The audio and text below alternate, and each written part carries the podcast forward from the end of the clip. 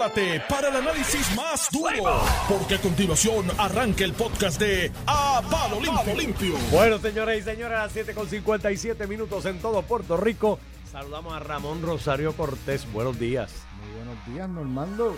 Y a mi lado está el licenciado Iván Antonio Rivera y Reyes. Buenos días. Buenos días, Normando. Buenos días, Ramón, y a todos los radioescuchas. Divirtiéndote, ¿eh? En la red social de Twitter. A mí me gusta hacer experimentos sociales. Entonces, ¿tú sabes lo gracioso?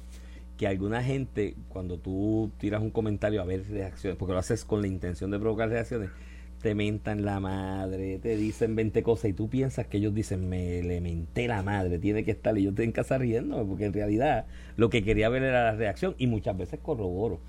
Eh, Sospecha. Las cosas que sospecho. ¿Cuán, cuán loco hay dos o tres? Eh, sí, no, no, y, y las agendas, las agendas también. Y digo, lo, lo dije por, lo digo porque el fin de semana, el viernes, cuando hablaron ya de la especulación de lo que va a ser la, Porque a las 10 y media hay conferencia la de nueva orden, yo dije, pues se rumora que ley seca, que nunca entendió la cuestión de que tú te des un par. pues, Si el alcohol te cura por fuera, te cura por Pues, dentro también. es Pero que bueno, cuando La tú gente estás se relaja, la relajado, se si se quitan las mascarillas, entonces Iván, Iván, yo me he dado cuatro palos contigo también. Vamos a un sitio. por eso, pero yo, pero yo no te, yo no te beso. yo no, te beso cuando me no quito la mascarilla, ni me acerco de más. El problema es que después de esas cuatro tragos, uno abraza a Iván y le dice, tú eres mi hermano, tú no eres mi amigo. Pues entonces está lo de la ley seca. Y, yo, yo- y que si otro lockdown que se ha rumorado, que ya aparentemente se está disipando, eso no va a ocurrir, aparentemente. Entonces yo hice el experimento y puse en la red. Pero ¿por qué? Si, si la estadística del gobierno es cierta, que el 90%, por poner un número, a veces sube, a veces baja, de los hospitalizados y fallecimientos por COVID, se están dando entre, y más los hospitalizados, o sea, te- siempre se va a contagiar gente. Hoy es la variante Delta, mañana va a ser la Alfa y pasado la Omega. O sea, eso va a ocurrir, va a haber variantes, porque tú sabes cuántos países están en, sobre la mitad de, de la población vacunada. No llega a 50. Sí, sí, Los sí. países que están en esa. ¿Tú sabes cuántos países tienen solamente el 1% de su población vacunada? Como 80. Sí, sí, sí. Así que va a haber variantes en todos lados. adelante. Va, a haber variantes todo el tiempo. Entonces, pues sí, cada vez que va a haber variantes vamos a encerrar. Y yo dije, a manera de provocación, ¿y por qué no encierran los no vacunados? Porque Y- si la estadística es tan evidente, todos. estaban. Entonces, mírate lo gracioso. Ah, esa dictadura, porque los vacunados también contagian. Hay que encerrarlos a todos. Yo, pero es que esto es una gran contradicción de tu parte, porque estás diciendo que no te vacunas porque es un acto de ejercicio de tu libertad y de tu individualidad. Entonces pides que encierren. A todo Pues el mundo. entonces con- a todo el mundo, pues contradictorio. Y entre los dos actos de individualidad y de libertad, es más libertad abogar porque no te encierren a que te pongan una vacuna. O sea, yo en, esta semana saldrá y no voy a adelantarlo, pero va a salir un- una columna mía de, de mi planteamiento en estricta teoría de derecho de por qué el Estado en este momento, con la estadística que hay, si es cierta, vuelvo y repito, si es cierta, yo, yo no la tengo a la mano y no estoy estudioso el tema, pero con la estadística como está, es completamente legítimo pasar una legislación de corte penal que diga te tienes que vacunar. ¡Dictadura! No, pero es que eso ha pasado, voy. ha pasado en otras instancias en la, en la historia de la humanidad y en estricta teoría de derecho es posible. En- Que, En otras pandemias, la, la del principio de siglo- vayas de otro. Te veo, Normando. Mire, los Yankees perdieron dos. Se- en otras partes, ¿verdad? A principios del siglo XX, este, en efecto, se manejaron pandemias, yo te diría que ni tan letales ni, ni tan generalizadas, ¿verdad? Mundialmente generalizadas como la que estamos bregando ahora y se validó el uso, la, obli- la, la obligación o, el poder del Estado de obligar la vacunación. Este, pues no necesariamente eso es lo que, lo que se tiene que hacer en estos momentos, ¿verdad? Yo creo que el gobernador, a Bueno. pesar de que puede, es que, eh, ha reconocido, ¿verdad? Un espacio para las personas que no se quieren vacunar, pero estoy contigo, Iván. Entonces, con esos no vacunados, ¿qué vamos a hacer? Por Eh, se- porque lo, lo irónico aquí, Iván, es que las personas, como tú señalas, muchas de las personas que no se han vacunado defendiendo sus derechos libertarios son los primeros que hablan, vamos a cerrar el comercio. No, Con dice este- que si no cierra, que si el gobierno no cierra, que si el gobierno no cierra, es un, un gran acto de irresponsabilidad del gobierno no cerrar. Mírate, ay, sí, mírate hasta donde llega. Entonces me- yo digo ahí, ahí, ahí, ¿tú te acuerdas en el campo cuando decías que tú tenías ganejo? Que eran ganas de chaval con... se- hay gente que se ¿Es dedica- eso o tienes una agenda de simplemente criticar al gobierno y estar poniendo al gobierno todo el Iván, tiempo en la mala? Porque Hay personas que se dedican a eso, Iván. ¿A qué dice el gobierno? Si el gobierno dice blanco, ellos dicen negro. Al punto, Iván, que yo hablaba un poco este fin de semana con unos amigos míos de lo, de lo de lo complicado, ¿verdad? O lo difícil o lo raro que en Puerto Rico, en, el mundo, los anti los, los que están llevando un discurso libertario que no me, no me deben obligar a, hacer, a ponerme una vacuna son los conservadores. Eh, en, en, el, en el espectro político de Estados Unidos, el, el, renglón más de derecha, ultraderecha del Partido Republicano. Son los que llevan la política. Bueno, estos que abucharon a Donald al Trump, mismo Trump al líder de ellos. Que, que, apoyaba la vacuna. Ese sector, y no es Estados Unidos, en el mundo, es el más conservador, eh, el más fuerte. Y en Puerto Rico son los mismos que siempre están protestando la izquierda. Los ambientalistas, los porque son protestadores profesionales. Porque son protestadores profesionales. ahí está Eliezer. Ahí está Eliezer, sí, sí. Es como si el gobierno dice blanco, yo digo negro. Entonces, pues hoy eh, aunque las hospitalizaciones han perdido su ritmo de alza, en relación a ayer con hoy hubo un aumento, pero pues según unos pronósticos que se hicieron, al renglón que iba hace dos o tres semanas era para estar hoy en 700 hospitalizaciones, ¿verdad? Que es un número que preocupa, pues porque ocupan las facilidades de salud para este tipo de emergencia. Hemos visto como en otras jurisdicciones ya han tenido que instalar carpas fuera de los hospitales para atender eh, personas infectadas. En Puerto Rico ese escenario no está, pero ciertamente con esta nueva variante y en lo que llega el nuevo refuerzo eh, de la vacuna ha creado un, problema en Puerto Rico. En la semana pasada los los, los cuatro días con más muertes reportadas de toda la pandemia se dieron la semana pasada los cuatro. Dos días con 18 muertes, uno con 19 y uno con 20. Si uno menciona cuántos muertos hubo por día durante toda esta pandemia, los primeros cuatro fueron la semana pasada. Y eso es algo pues preocupante que hay que atender. El gobernador va a hacer hoy una conferencia de prensa a las diez y media de la mañana junto al secretario de salud, donde evidentemente se pondrá más restricciones. Yo, por lo que ha sido, ¿verdad?, la manera de actuar del gobernador en relación a los cierres, yo no preveo que el gobernador ponga un cierre. Eh, cierre cuando un lockdown, un lockdown ¿verdad? Que, que mande a la gente para sus casas a cierta hora y no puedan salir, no lo veo por cómo él ha actuado. Además que cuando hubo mucha presión de esto, eh, para allá para marzo, abril, eh, de cierre, él aguantó basado en lo que es la estadística, ¿verdad? Eh, nosotros decimos, no, cierra todo el comercio los sábados o domingos, los jueves. Pues lo que vas a crear son aglutinaciones los días que abra o si limitas ese, ese periodo de horas. otra cosa es pues atender lo que está pasando, Iván, y lo hablábamos un poquito con lo del palo ahorita, ¿verdad? La gente sale a, a socializar y ciertamente cuando tú miras ya las 11, 12, 1, 2, 3 de la mañana, lo que hay ya es, pues, en cierta manera un, un descontrol, ¿verdad? ¿Cómo atiende el Estado esa preocupación con más restricciones o, más medidas? Pues eso es lo que resta por ver eh, eh, hoy en la mañana, aunque no, ¿verdad? No preveo que pues, lo que se ha estado circulando durante todo el fin de semana, de, que vamos a volver a marzo o abril del 2020, no, no lo veo porque no se justifique, no ha sido el proceder del gobernador atendiendo lo que ha pasado en varias ocasiones ya. Un aumento en casos, como tú regulas, ¿verdad? Modulas para controlar eso y sigues con la campaña de la vacunación y, en, y ¿verdad? En, justo antes de que el mes que viene comencemos con lo que es la vacunación extendida, ¿verdad? La tercera, el refuerzo a las personas ya vacunadas para atender pues lo que está causando el Delta, no solo en Puerto Rico, en el mundo. Pues yo creo que como te dije, hoy es la variante Delta. Mañana va a ser la alfa y pasado la omega porque es que mientras haya tanta cantidad de países en el mundo donde el ritmo de vacunación es tan bajo, o sea, aquí hay países al 1, al 2% al día de hoy. En Bolivia me comentaban esta mañana, mi compañera me comentaba que eh, se está dando la situación de la de que la que, la que adquirió Bolivia fue la Sputnik esta de Rusia, de fabricación o de mercadeo ruso, y le pusieron la primera dosis a fracatán de gente, miles de gente, que está lejos de los porcientos óptimos, pero a miles de gente. Y tú sabes lo que ocurrió, que hubo problemas en la producción y no le ha llegado la segunda dosis. Y ya pasó el range de tiempo en el que se entendía que tenían espacio para ponerse la segunda dosis. Así que ahí tienes una población con una primera dosis, con un tiempo caducado para la segunda dosis, que no llegó nunca a la segunda dosis, en un país entero, prácticamente, y tú sabes cuál es la consecuencia de eso. Que van a tener que empezar de nuevo, tienes 0% vacunado, a menos, digo, excepciones gente que tiene el poder adquisitivo, porque sí, en, países como Bolivia, Chile, Perú, eh, Ecuador, aunque tú no lo creas y no tienen el manto de la ciudadanía americana, hay gente bien millonaria, la gente que tiene chavos de verdad. Y eso se está montando en un avión, van a otras partes del mundo y se la ponen y regresan vacunados. Yo, tuve amistades, ¿verdad?, que no son, no son puertorriqueños, ciudadanos americanos, que viajaron eh, a Puerto Rico de España, eh, precisamente para acceder para a una vacuna que en España no tenían eh, disponible cuando ya en, Puerto Rico la tenían, el rey que tenían. Y, y esas son de las grandes contradicciones, ¿verdad? Nosotros somos afortunados eh, con la relación que tenemos con los Estados Unidos de que pues nos beneficiamos, ¿verdad? La vacuna ni la descubrimos ni la pagamos nosotros.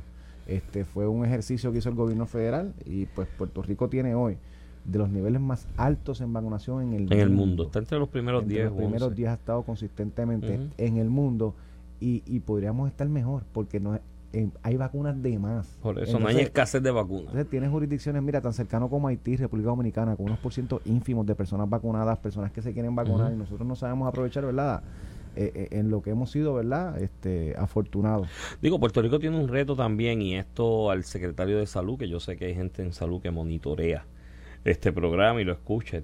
Aquí hay un reto que yo no he visto la estadística, no se ha discutido públicamente, pero mi ejercicio de observación comunitaria, eh, entiéndase ir por ahí, caminar por los chinchorros del país y conversar con la gente con alguna bebida hidratante, eh, me, me, luce a que hay un, tenemos un problema o tenemos un, un loophole que tenemos que atender.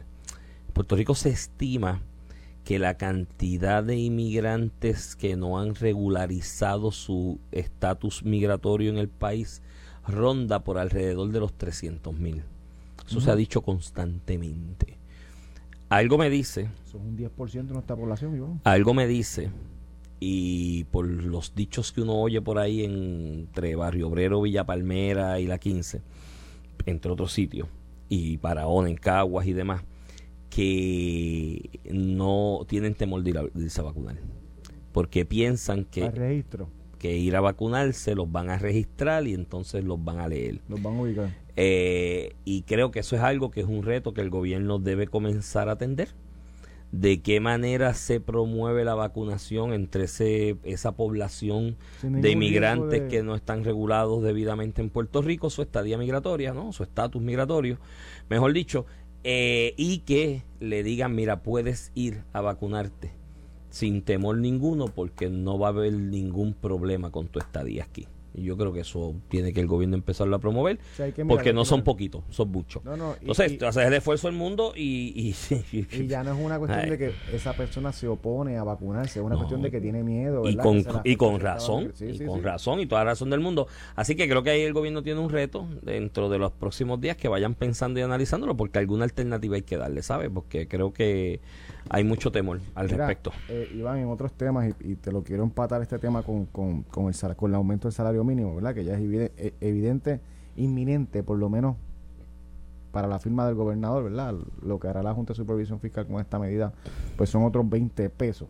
Pero te quiero mezclar este tema. Ayer el gobernador firma lo que es el crédito por el trabajo, una extensión. Esto se había legislado en el 2018 para la reforma al código, al código de rentas internas de la administración de Ricardo Rosselló, proveyendo un crédito por el trabajo que no hacía otra cosa que expandir un programa que originalmente había implementado Luis Fortuño en el 2012, que es que el trabajador que ¿verdad? rinde su planilla como que trabajo tiene un crédito. Eso en el 2012 era algo ínfimo, era un 4%, algo así, hasta una cantidad.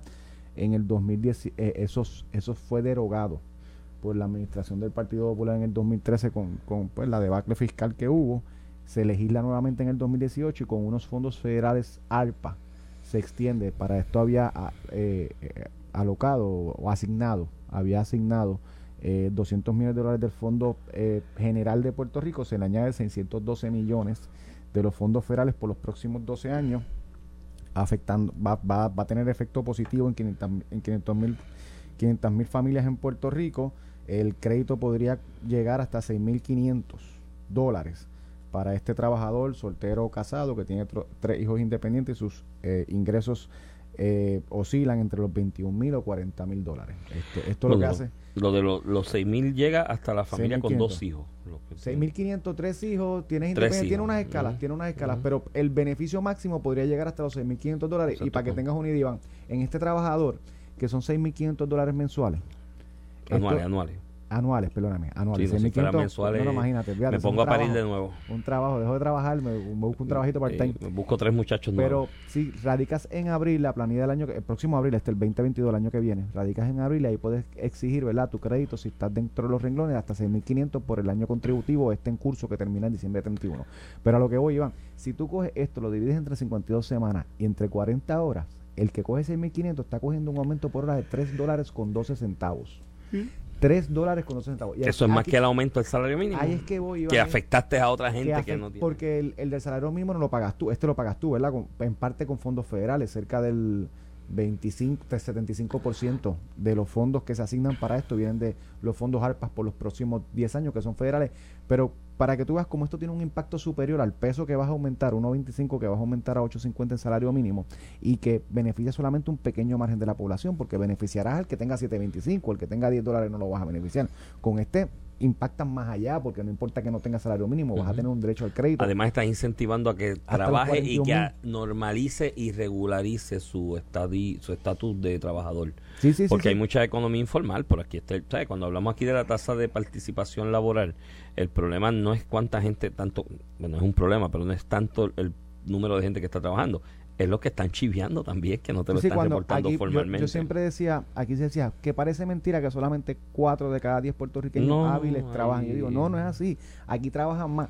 Aquí lo triste es que el sistema obligue a la gran mayoría de las personas que trabajan a trabajar fuera de verdad del grid, como dicen, de, de, lo legalizado, lo formal. y, y, tú tienes cuatro de cada diez trabajadores que radican planillas, como que trabajan, pero porque son los únicos que están radicando la hacienda, ¿verdad? Los que participan de la economía formal, Y en las encuestas del trabajo se atreven a decirlo. Hay una economía informal que te aparece desempleada. Me comentaba un ex secretario del trabajo, ¿te acuerdas las discusiones que tú y yo tuvimos al aire en otro eh, medio hace un tiempo atrás cuando la propuesta del IVA?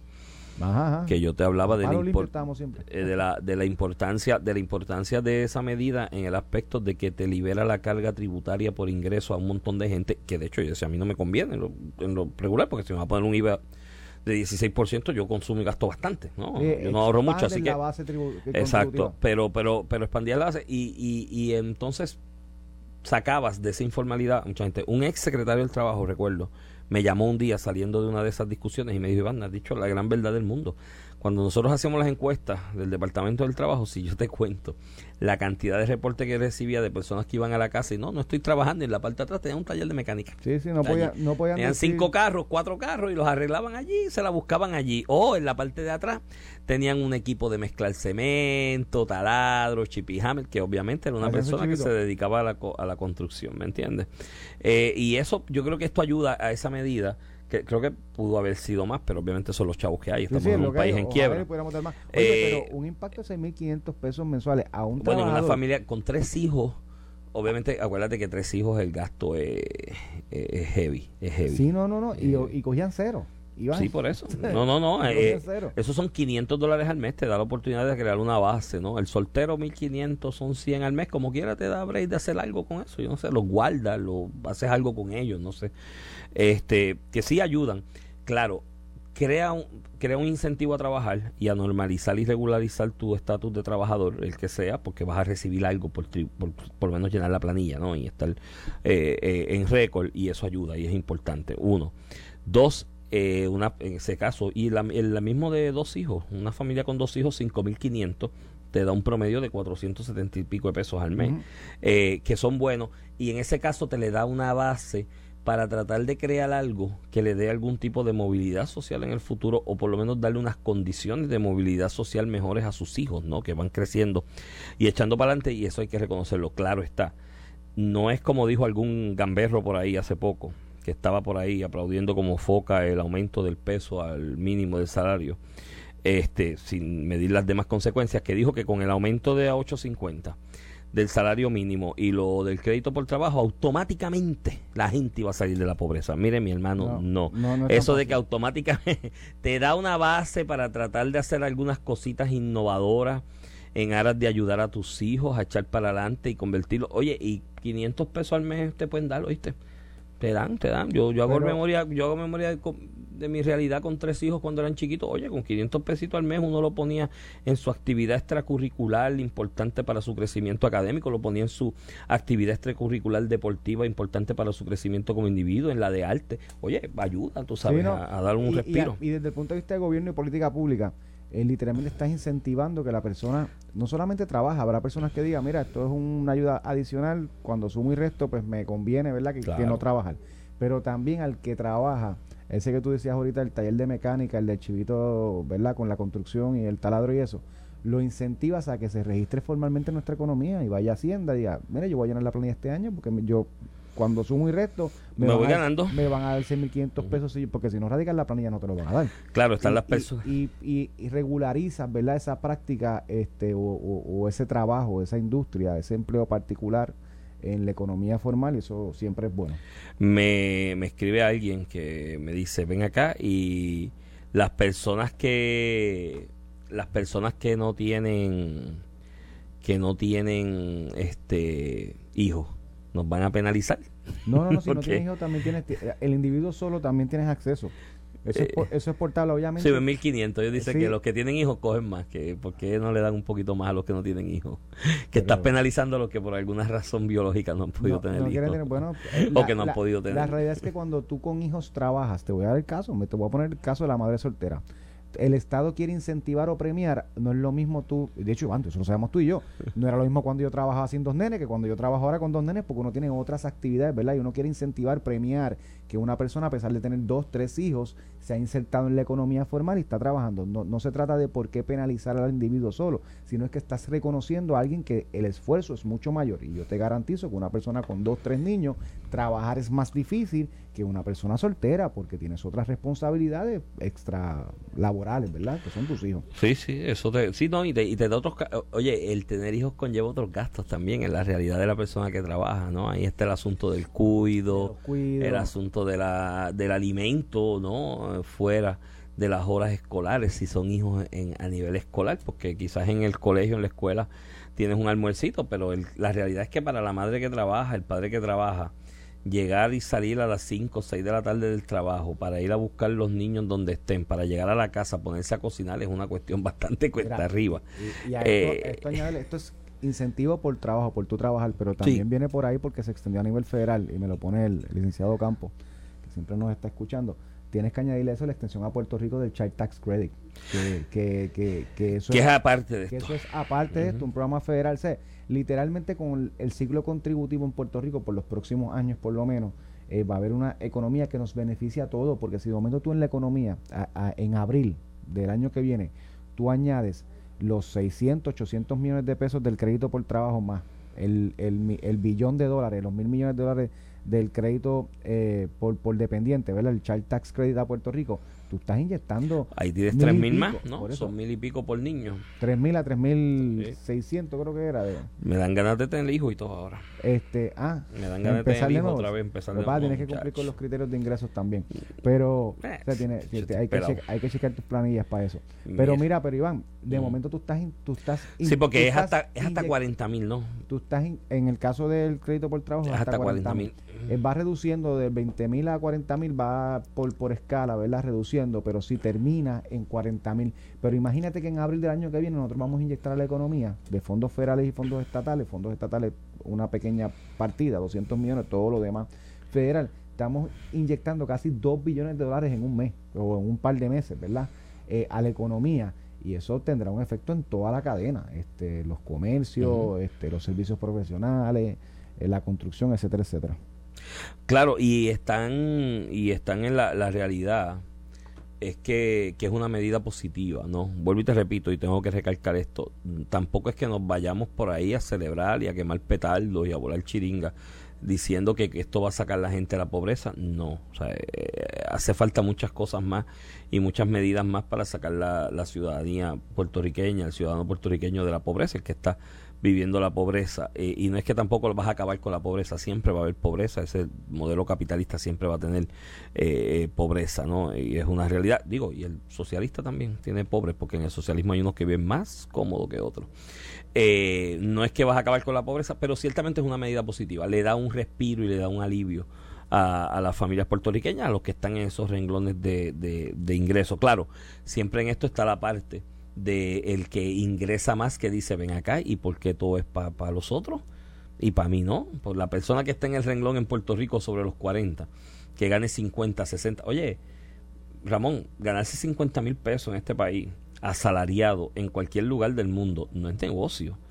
¿Sabes? No, es, no, es, no, es, no es muy buen negocio porque cuando tú le quitas los impuestos a esos 50 mil pesos que originalmente se quedarían en 4 mil 250 mensuales tú le quitas los impuestos, tú le quitas las vainas, lo del seguro social, lo de lo otro, resta por ahí para abajo, a ver en cuánto se te queda el cheque quincenal, en 1.500 pesos quincenal, y, eso, ¿sabes? La realidad es que no, no es que dé para mucho tampoco y no te da para un estilo de vida holgado ni nada. Da, para mucho más de lo que daba de lo que te daban hoy. Sí, sí, Iván. Tú sabes. mira, es como eh, digo, el salto que tú das de un crédito para el trabajo de lo que nosotros habíamos experimentado con lo que tenemos ahora por la, la adición de fondos federales, etcétera, etcétera. Iván es titánico. Antes bajo la reforma contributiva del 2018 eh, que, que, que tenían solamente asignado 200 millones del fondo estatal a este incentivo de crédito por trabajo, la cantidad máxima era 1.950, algo así, no llegaba a 2.000 dólares. Eh, tú estás hablando de que tú estás inyectando 6.500 dólares en una familia. y eso añade el Child Tax Credit, que tiene unos eh, niveles de ingresos mayores, que te lo permite, pero que puede llegar de 3.000 a 3.600 por, por hijo, por dependiente. Iván, eso es para Puerto Rico, esto es filete a nivel económico, pero también a nivel de política pública, que es lo que yo quería enfocar. Cómo tú incentivas que más trabajadores den el paso de trabajar en momentos en que se necesitan. Eh, Puerto Rico, afortunadamente y desgraciadamente, por primera vez en muchísimos años, se está incentivando a trabajar. Y tiene una, se está incentivando en un momento donde la demanda de trabajo es más del trabajo disponible, que es lo, lo curioso en Puerto Rico, ¿verdad? Con todos los retos económicos que tenemos, las redes que allá afuera, todo el mundo lo que te señalan es necesito empleados y no los consigo. Es una realidad hasta enero, más o menos, que la cosa va a cambiar. Pero, y, y, en alguna manera, con, acuérdate que después viene la construcción. En, de alguna forma, incluso antes de la pandemia, Iván, esto estaba pasando en industria. Quiero, traba, quiero, quiero, quiero trabajos, eh, trabajadores y no los consigo. Mira, Iván, después de la pausa te quiero, te quiero tocar el tema de de tu pueblo comerío, una medida muy buena. Eh, eh, te quiero dar otro punto, ¿verdad? Pero sí, del alcalde José Santiago eh, para reducir la jornada laboral sin reducir el salario de sus empleados municipales.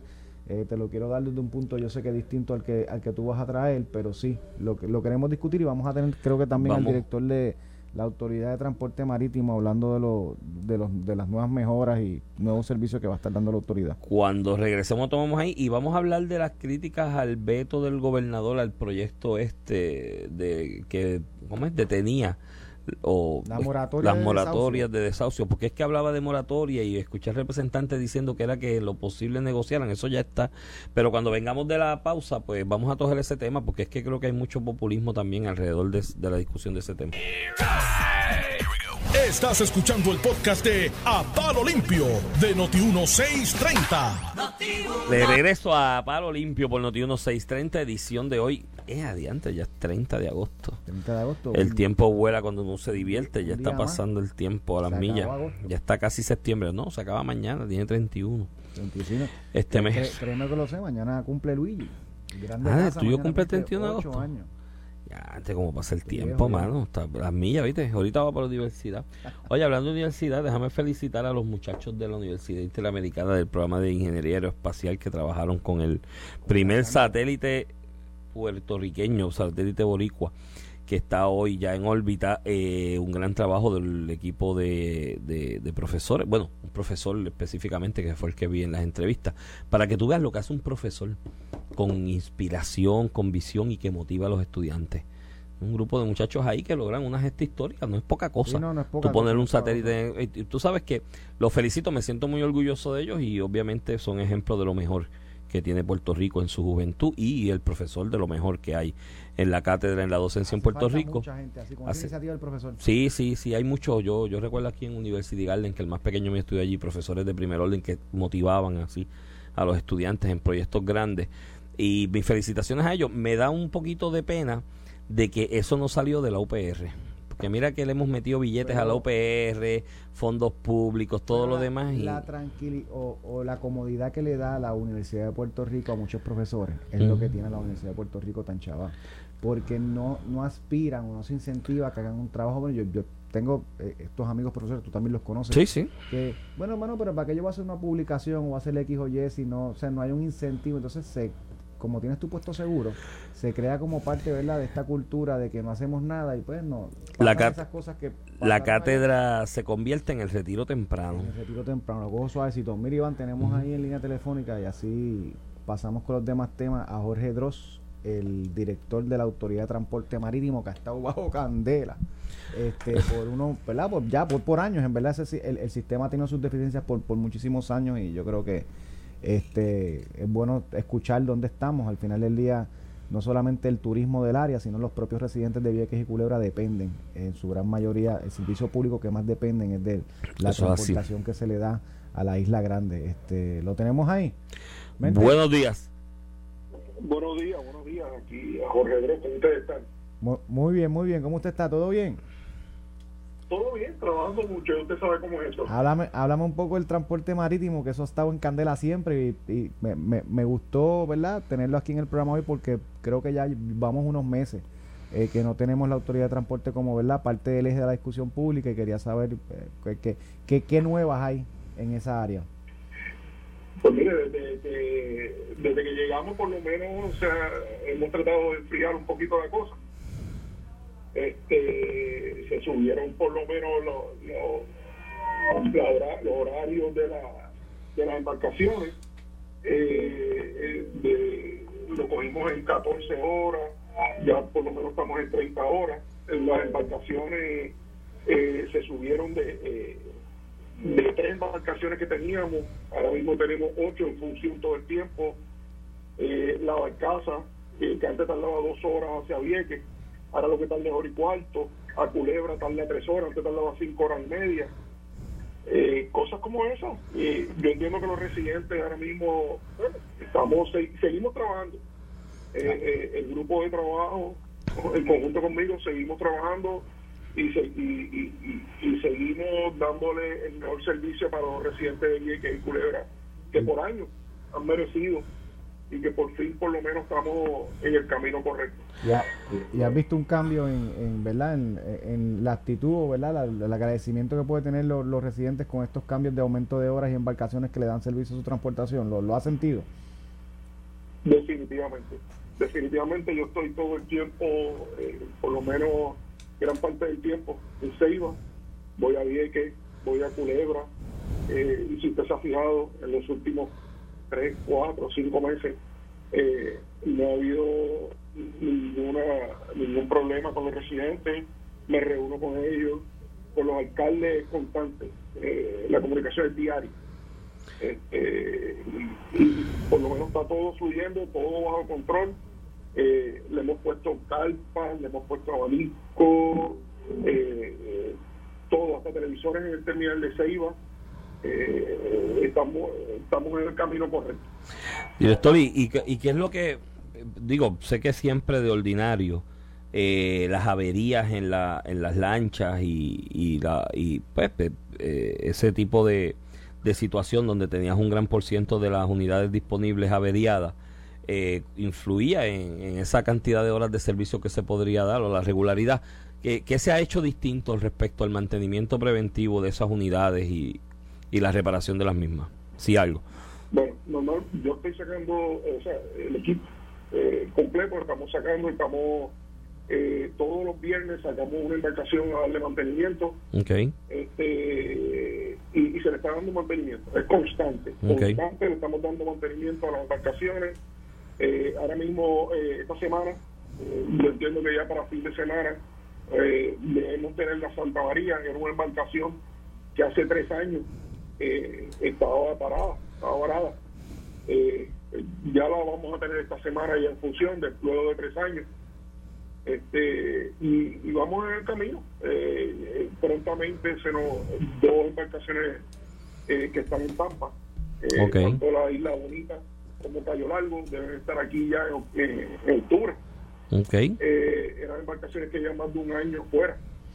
También ya las vamos a tener aquí. Y ya inclusive eh, estamos programando eh, enviar a Barradero eh, hasta el 2023. Estamos programando enviar a, no vamos a enviarla todas como ha pasado anteriormente de, de, cantazo. Claro. Ya, ya inclusive tenemos en, en el 22, ya tenemos dos que vamos a enviar en a principio del 23 una más, a mitad otra y a finales del 23 la próxima. O sea que ya tenemos programado eso con nombre, fecha y todo. Muy bien. Pues, me, me, alegro mucho por esas buenas noticias, ¿verdad? Cuando, cuando la ATM se tranca y eh, ocurren, ¿verdad? Las crisis que ocurren con los residentes, ¿verdad? Los medios son bien ávidos para resaltarlo y, tiene que ser así, pero también cuando esté operando correctamente y hayan buenas noticias, es bueno también resaltarlo. Así que lo felicito y le agradezco su, su trabajo. Gracias, siempre a la orden.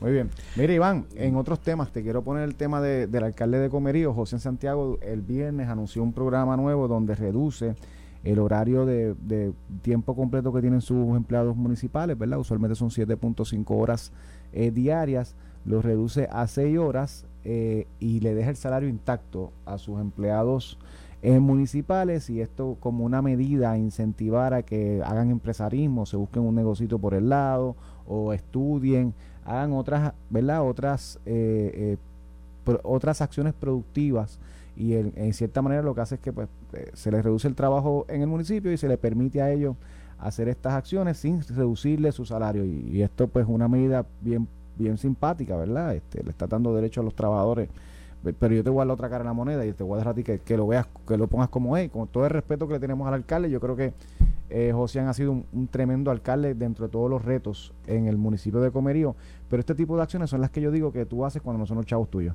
Si, si, si el alcalde tuviera un negocio privado, eh, donde verdad sus ingresos dependan de verdad sus gastos dependan de los ingresos el, el, valor neto yo te aseguro que nadie estaría haciendo esto porque al final le estamos estamos pagando un empleado público municipal que estamos hablando del tema eh, en, en, el fondo es que los municipios están quebrados, que no pueden pagar sus nóminas, que, necesitan chavos de todos lados. Entonces, de momento, yo les reduzco los servicios al pueblo, porque al final el IVAN, de esto, que se trata es que un empleado que tenía 7.5 horas de servicio al pueblo, al pueblo de comerío, hoy va a hacerlo en 6 y se le va a seguir pagando lo mismo. O sea que eh, estoy quitándole servicios al pueblo mientras le estoy regalando, ¿verdad?, parte de su salario para que hagan otras actividades. Y eso suena simpático, bonito. Ojalá la gente tuviera que trabajar dos días a la semana. Y es más, que trabajen sábado y domingo y los lunes a viernes libres. Sumamente simpático. ¿Es productivo eso para el servicio público? El empleado que tú retiras de, de, ¿verdad? de ese servicio hace falta, porque si no hace falta es otra discusión la que tenemos que tener. Pero si hace falta reducirle esa jornada, eh, dejándole el salario intacto, pues literalmente regalar dinero, este, por más merecido que lo tenga ese empleado. Pero al final del día, mi, pregunta con este tipo de acciones simpáticas es, si fuera un negocio privado, ¿lo estaría haciendo? Porque es bien fácil yo decir, mañana le voy a regalar a X empleado municipal 20 días más de vacaciones, le voy a dar un bono, le voy a duplicar el bono cuando los chavos no son míos. Entonces, pues desde el servicio público este tipo de medidas simpáticas es una chulería y contrasta con el mensaje que los alcaldes, incluyendo José en Santiago, eh, han dicho constantemente de que los municipios están en quiebre, que aquí no hay echado para ni para cuadrar la caja. Entonces, con este tipo de acciones, pues yo estoy confundido. La Junta tiene razón que hay que cortarle fondo a los municipios porque ellos están bien, al punto de que están eh, reduciendo jornadas sin reducir el salario. No sé, Iván, no sé cómo tú lo ves. Mira, yo creo que tú dices en el clavo cuando tú dijiste que quizás la discusión que tenemos que tener es otra. Hay empleados de más en el servicio público, Ramón. es tan evidente, es tan evidente que hay exceso de reclutamiento de empleados en el servicio público, eh, por, es tan evidente que hay exceso de, y si no se escuchó lo que dije en la introducción, lo digo nuevamente, que diste en el clavo cuando dijiste que la discusión que debemos tener es otra, porque es tan evidente que hay exceso de reclutamiento de personal en el servicio público en áreas donde es redundante, porque hay otras áreas del servicio público que falta gente y que faltan empleados, ¿no?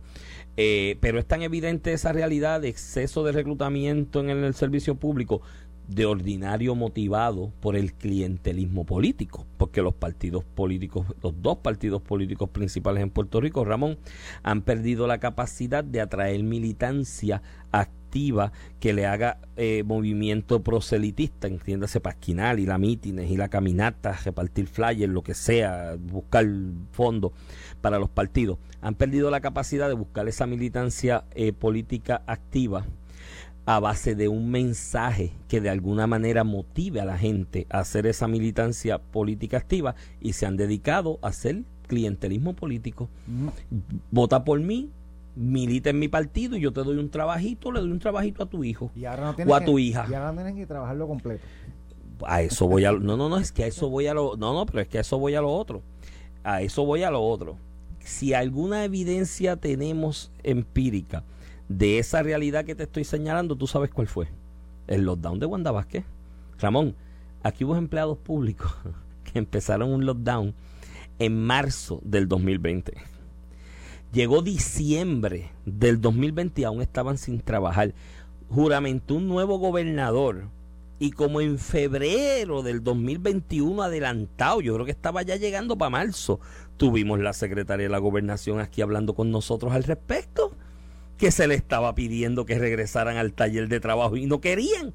Imagínate el exceso de mano de obra que hay en el gobierno. Ah, que hay otra realidad detrás de eso, de que ya los reclutaste y si tú dices voy a hacer un ejercicio de tabula rasa y voy a cortar la grasa en el aspecto del exceso de mano de obra que tengo y los voto a todos, pues eso es otro problema. Porque si tiras ese número de empleados a la calle, la economía eh, eh, privada en este momento no ha demostrado tener la capacidad de absorberlos a todos. ¿No? Eh, por, lo menos un, un, importante sector, porque hablamos de la falta de mano de obra en estos días. Eso es hasta enero, porque hay unas variables exógenas que están influyendo en esto, el PUB y la vaina. Dale break, por eso es que yo te decía a ti que el aumento del salario mínimo, si lo íbamos a hacer a base de crecimiento económico, no podías hacerlo ahora en enero. Tenías que esperar por lo menos un año después de este enero para ver cuál era el comportamiento natural del mercado, ¿no?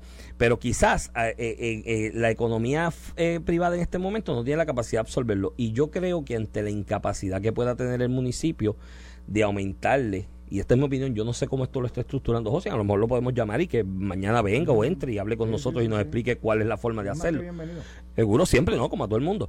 Y que nos explique cuál es la forma en que eso se va a estructurar y materializar, porque tú tienes un punto ¿Se le está restando servicios al municipio por esto? Quizás no, quizás la forma en que tú lo haces, si lo haces escalonado, qué sé yo, hay una, no sé, no, vuelvo y te repito, es especulación, no tengo la respuesta. antes los empleados le daban 37 pero si estamos con las desde la pandemia pero si con la pandemia estaban dando cero pero, entonces ante la incapacidad de aumentarle el salario mínimo en el municipio a esos empleados pues yo creo que darle espacio ¿no? Sin restarle su ingreso, porque si le quita, eso que están al mínimo, o cerca del mínimo, si le quitas del ingreso dos horas, muchachos, no, pueden, no pueden pagar la luz, o no pueden hacer compras. Tal vez la solución es dejarlos haciendo su trabajo, facilítale con programas municipales que ellos puedan abrir su negocio. Eh, bueno, a lo mejor esto, vuelvo te repito, no sé el detalle de la propuesta, pero habría que ver el detalle, pero quizás el empleado este, esta persona, este ser humano, ¿no? Gana más montando su empresita, montando su negocito, y yéndose a estudiar y que te den esa liberalidad en el espacio del, trabajo. Pues yo creo que eso es una alternativa. Pero mírate el mensaje que ayudarlo a transicionar y que deje de ser empleado en municipio. estamos suplicando a la Junta. De, hecho, yo creo que los municipios tienen que ajustarse a la realidad de que tienen que reducir personas. Aquí tú tienes 78 oficinas de recursos humanos en una en una isla de pero 100 por 35. Que ahí yo puedo estar de acuerdo contigo, pero lo que hace José no es eso. Todo por el contrario, ¿sabes? Pero pero a lo que yo voy este, mírate el mensaje tan dispar que estamos enviando. Aquí se han firmado leyes que la Junta ha invalidado para darle flexibilidad a los municipios, para que no tengan que hacer aportaciones al plan médico, para ajustarle sus aportaciones a retiro. Esta ha sido la pelea.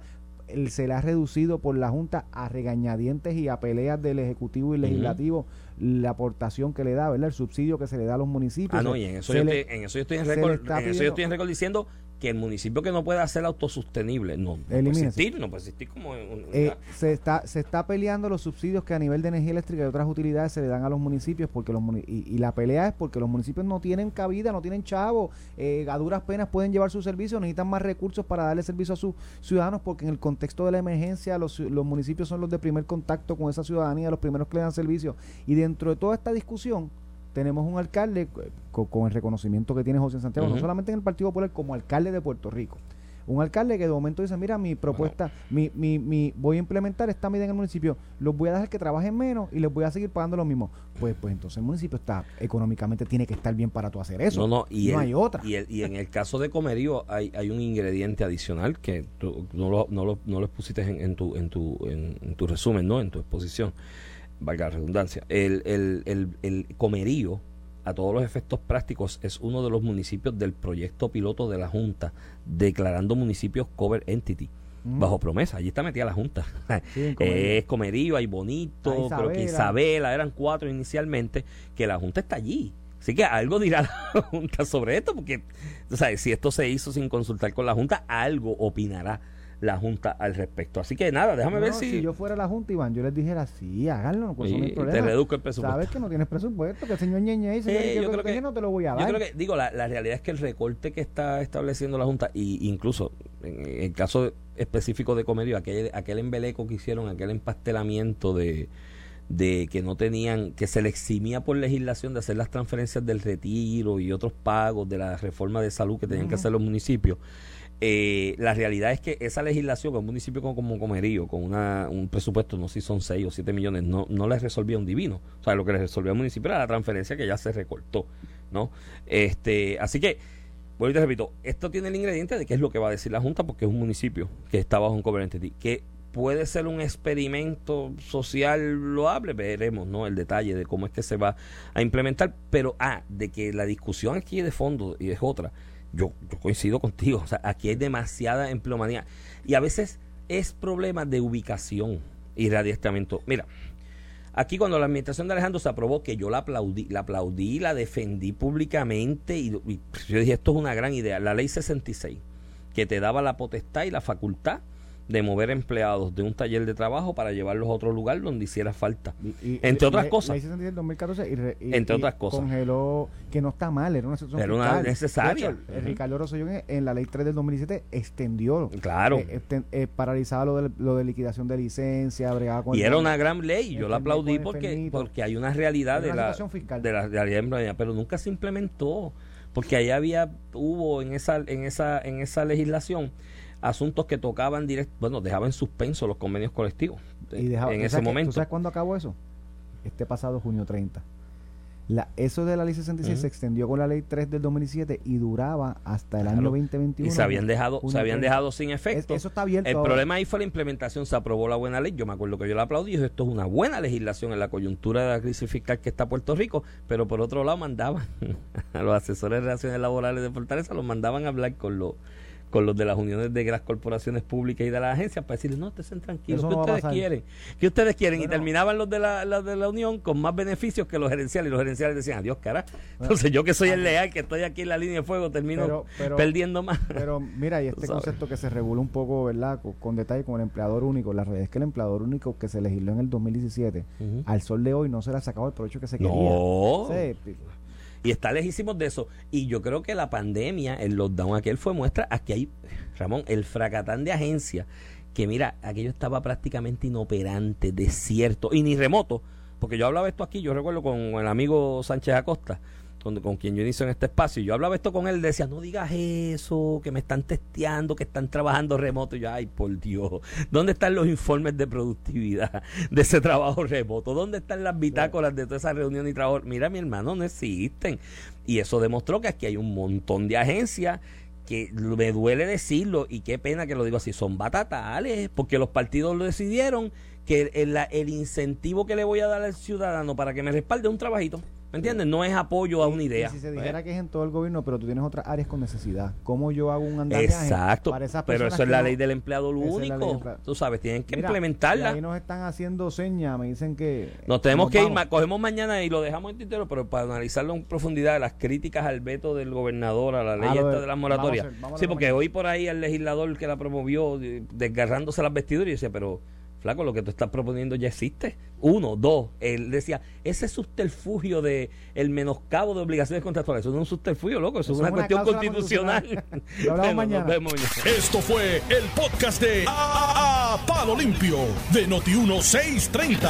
Dale play a tu podcast favorito a través de Apple Podcasts, Spotify, Google Podcasts, Stitcher y notiuno.com.